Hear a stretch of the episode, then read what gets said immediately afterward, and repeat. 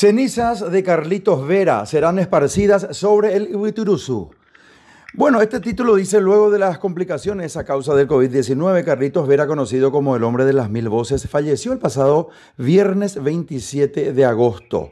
Su familia informó que eh, sus restos serán cremados y esparcidos en las serranías del Ibituruzú. El empresario Manuel Friedman, propietario del aeródromo, digo mejor, de Villarrica, había manifestado que junto con el señor César Martínez ponían a disposición de la familia de Carlitos Vera un helicóptero. Vamos a hablar con Emanuel Friedman y le saludamos de esta manera. Primo Emanuel Friedman, ¿cómo estás? Hola Tiki, ¿qué tal? ¿Cómo estás? Eh, vos y un saludo para todo tu programa también. Muchísimas gracias. Vas a, van a poner con el señor César Martínez un helicóptero a disposición de la familia de Carlitos Veras, eh, de Carlitos Vera, digo mejor, para que sus restos puedan ser esparcidos en el Ubituruzú, Emanuel. Sí, realmente el día del entierro de Carlitos Vera fue una sorpresa para muchos guaireños eh, que del lugar donde estaba siendo velado Carlitos fue transportado directamente a un lugar para su cremación, ¿verdad? Y ahí en uno de los medios a nivel nacional, eh, uno de sus hijos manifestó que el último deseo de él era que sus cenizas sean esparcidas encima del, cerro de Turuzú, porque la abuela de Carlito Vera, que parece que es la que le crió, era guaireña. Entonces sorprendió un poquitito acá a la, a la gente de Villarrica, del departamento de Guairá, lo que dijo su hijo, de que él quería que sus cenizas estén esparcidas por nuestra cordillera del Turuzú. Entonces hablamos con el amigo comandante César Martínez, eh, el empresario también, eh, de tal manera de enviar una, una, una persona, un emisario, para que se comunique con la familia de tal manera de poner a disposición una aeronave, en sí un helicóptero, para cumplir el último deseo de Carlito Vera, que fue una persona que por mucho tiempo deleitó a quien, eh, que, paraguayo no se ha eh, reído, pasado un buen momento o inyectado un poco de alegría escuchándole a Carlito Vera. Entonces dijimos con César, vamos a, tratar de cumplir el sueño de Carlito y, y es el momento de que también nuestro emisario nos dio retorno ayer y la familia aceptó el hacer este este periplo, ¿verdad? Que es llevar las cenizas hasta encima del cerro y, y esparcir encima de la que nosotros con un gran honor eh, vamos a hacer eso, ¿verdad? Que quedó lo más ya pendiente eh, eh, el tema de la fecha. Ellos tenían dos fechas probables y tenemos que gestionar los permisos ante la INAC también para hacer todo ese tipo de vuelo. Y bueno, lo más importante es que la familia aceptó y ya estaremos coordinando y haremos la, la fecha exacta, exacta ya en unos días, de tal manera de que venga la ceniza hasta Villarrica, al Parque del Guairá, eh, queremos hacer una pequeña ceremonia religiosa y eh, cumplir el último deseo de, del hombre de las mil voces, Chiqui. Muy loable, muy loable realmente para la familia. Eh, que pueda cumplirse el sueño del muy querido Carlitos Vera y como muy bien dijiste, claro que sí, cuántas veces hemos estado ante este artista sin igual que ha eh, que nos ha hecho reír y a carcajadas, por supuesto. Hablando, hablando un poquito, eh, Emanuel, vos que sos un guaireño de pura cepa, ayer se llevó a cabo un... Eh, hablando de otra cosa, quiero decir también, y, cambiando un poquito de tema, pero yendo también al cuarto departamento del Guairá, donde nació una, una bellísima persona de nombre em, Nadia Ferreira, que ayer fue electa Miss Universo eh, Paraguay va a concursar a nivel internacional. Un orgullo también como una mujer bellísima que nació en el cuarto departamento, ¿verdad? Sí, sí, sí. Eh, casualmente era Villarrica Pechico, ¿verdad? Ella es, de mi vecina, ahí acá atrás de, la casa donde yo vivo. Y, le dimos de chiquitita sobresalir acá en los desfiles, fue Boy Scout. Siempre una chica que salió hacia adelante, conquistando ya varios países con su, con su belleza, ¿verdad? Como es característico de, las mujeres guaireñas, ¿verdad? Y ahora todo un honor que, que represente el departamento de Guairá, Villarrica y más todavía nuestro país, ahora después que fue electa. Y, y ojalá eh, le acompañe su belleza y la suerte que creo que tiene eh, de por sí. Eso, ella era una persona encantadora aquí, con todo muy querida en la ciudad de Villarrica y eh, que más que menos acá queremos que, que conquiste el título. Absolutamente, claro, nosotros también como paraguayos eh, que queremos, por supuesto, y, y este, con muchísimas ganas y vamos a, apoyar todo absolutamente desde eh, nuestros medios de comunicación a nivel nacional y también hacernos eco eh, a nivel internacional, por supuesto, cuando, cuando, le, cuando tenga la oportunidad ella de ser una digna representante en diciembre próximo. Tengo entendido que va a ser en Israel el concurso.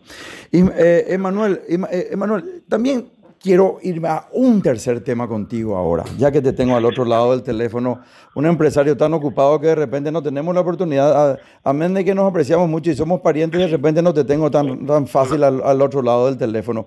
El tema político, yo sé que no estás tan inmerso en la política, pero sin embargo tengo entendido que estás dentro del directorio del PLRA, ¿verdad?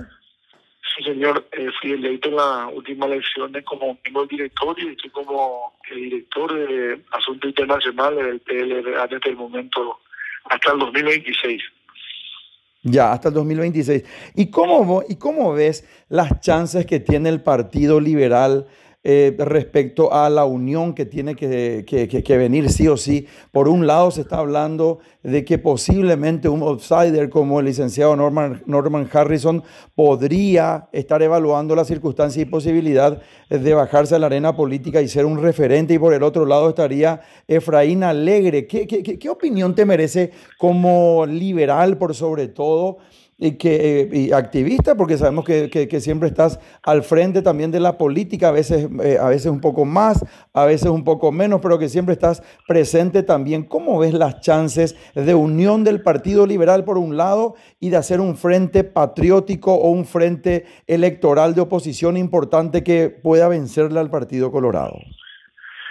Bueno, eh, nosotros estamos mirando el escenario desde la oposición. Partido Colorado eh, se están viendo grandes abrazos eh, y una unión. Siempre se decía que el Partido Colorado tiene una unión granítica y bueno, eso lo, está demostrando siempre.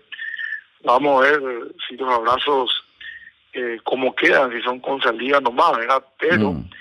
hay un sentimiento dentro de la oposición y dentro del Partido Liberal, un sentimiento de unidad que viene de las bases partidaria de, del PLRA, de los distritos, los dirigentes de base, los presidentes de comité, de los convencionales, de la dirigencia verdadera del PLRA.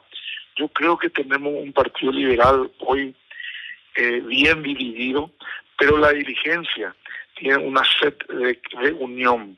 Ojalá que esa, esa sed de unión que tiene la dirigencia partidaria se refleje ante los líderes y den unos pasos al costado de tal manera de tener a un partido liberal unido que hace tiempo no lo tenemos, Tiki. Yo creo que ese es el sentimiento de cualquier liberal que uno habla. Yo hablo con mucha gente de los distritos permanentemente, todos los días en contacto, en grupos de WhatsApp, ahora que no tan rápida la información, y hablo con mucha gente y es el sentimiento liberal. El partido quiere, eh, quiere unión y ojalá que los líderes nacionales maduren, el que tenga que dar un paso al costado que dé y, haya una persona que pueda aglutinar en un 100% el Partido Liberal y también la oposición en nuestro país.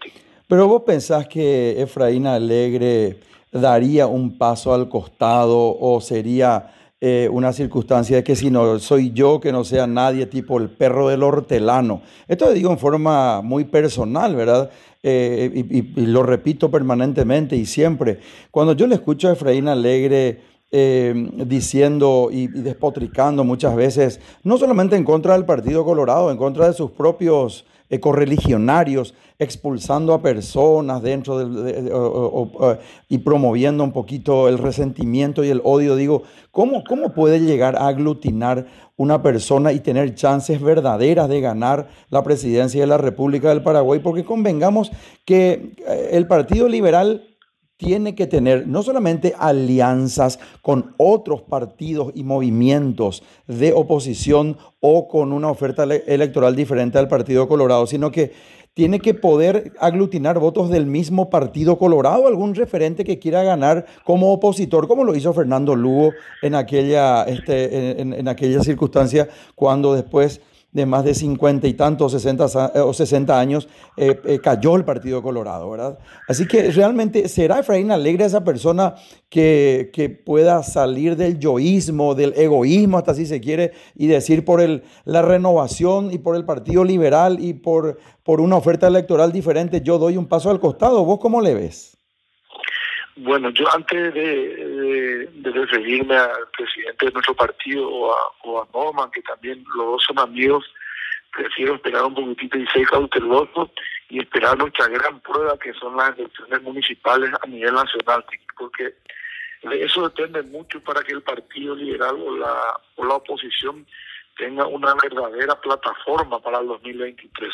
Yo creo que esta va a ser la gran prueba de la oposición a estas elecciones municipales, donde le toca al Partido Liberal en un momento difícil, en donde tenemos un partido totalmente en default, pero un partido con grandes deudas, ya sea porque el presupuesto se fue a salud o por, por, mala gestión, o, pero lo que sí tenemos un partido con casi 25 mil a 30 mil millones de deuda. Mm. Esa es la situación real del Partido Liberal.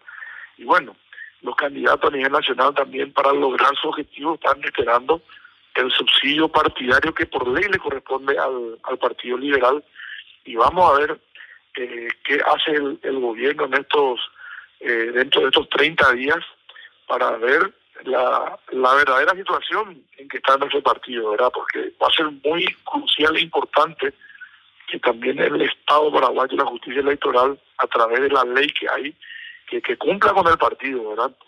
Y, y luego el examen, el, examen que vamos a tener, que va a ser las elecciones municipales.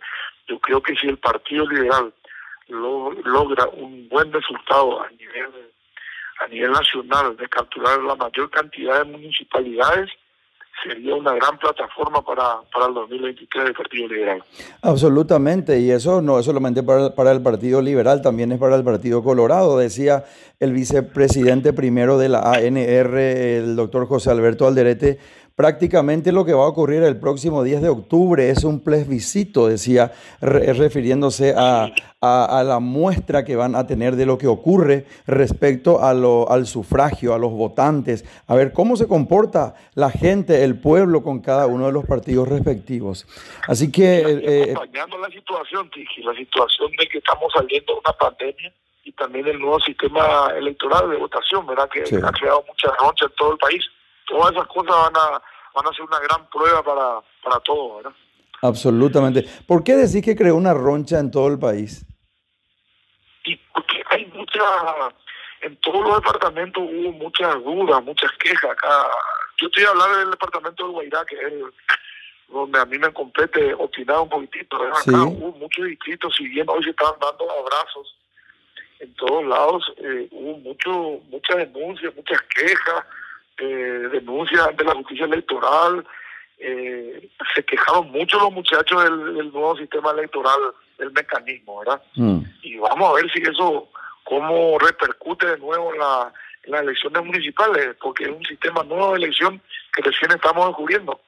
Sí, así es. Ayer le hacía una entrevista al doctor Carlos María Lubetich, eh, director de procesos electorales del Tribunal Superior de Justicia Electoral, y justamente hablábamos, ¿verdad?, que te, que te aparece una pantalla, estoy hablando del nuevo sistema de, votación, ¿verdad? Eh, te, te, aparece una, eh, en la pantalla la opción para que votes a intendente, tenés una opción y después te aparece el partido por el que, eh, el, por el que quieras votar respecto al, a la lista de concejales. Y dentro de eso, primero votás por, por, el, por el color, por el movimiento, por el, por el partido, ¿verdad? Y posteriormente tenés una persona de preferencia dentro de los concejales. En Asunción, por ejemplo, hay 24, no sé cuánto, creo que en Villarrica hay 3 o 14, creo que, ¿verdad? Sí. En, en Villarrica, ¿cuántos concejales tienen ustedes? Escuché un poquitito entrecortado. Acá tenemos 12 concejales municipales. 12 concejales tienen en Villarrica, ¿verdad? Sí, sí. Ya, Hay distritos que tienen 9, hay distritos que tienen 9. Sí, Villarrica tiene 12. Sí. No, no, bueno, bueno, eh, veremos qué pasa después del 10 de octubre. Todavía sé que mucha agua va a correr bajo el puente, como se dice, y vamos a ver qué ocurre. Y por último, ya antes de finalizar esta entrevista, Emanuel, ¿cómo está el tema COVID-19 eh, específicamente hablando en el cuarto departamento del Guairá? ¿Cómo están ahí también a nivel nacional? Sabemos, ¿verdad? Porque tenemos los reportes a nivel nacional, pero ¿cómo, si, si puedes darnos alguna referencia específica de cómo está en este momento la pandemia en Villarrica? Y acá bajó totalmente los índices de, contagio y se ha liderado más el hospital el hospital regional. Eh, estamos yo estoy mucho en comunicación con el con el director y compañía porque hicimos un comité de emergencia acá todas las fuerzas en Nueva y, y, ha bajado mucho considerablemente ha bajado. Se nota que eh, eh, ya hay un repunte de buena salud pero eh, como dicen los medios, tenemos que seguir cuidándonos hasta el último. En otros países, como en el, Uruguay, he visto que ya están eh, optando por una tercera dosis, entonces hay que mirar un poquito cauteloso lo que está pasando en otros lados, Pero bajó mucho. Así mismo, así mismo. Bueno, Emanuel, quiero que tomes un compromiso conmigo aquí en el aire, que la próxima vez que vengas a Asunción, te vas a acercar a, a esta casa que es tu casa a tomar un café. Gracias, Tiki, muchas gracias por el espacio. Eh, un gran abrazo ya a toda la producción, a todos los oyentes y, estamos a las órdenes siempre por acá. Un gran abrazo. Conversamos con el, eh, con el empresario Manuel Friedman. Puso a disposición con el señor César Martínez un helicóptero eh, en favor de la familia de Carlitos Vera para que puedan em, este, tener ahí la oportunidad de dejar los restos, las cenizas de Carlitos Vera en el Cerro Vituruzú. Cerramos así esta entrevista. Eh, estamos en radio, primero de marzo, 780 AM de la mega cadena de comunicación, en este programa que es de ustedes. Vamos por más Paraguay.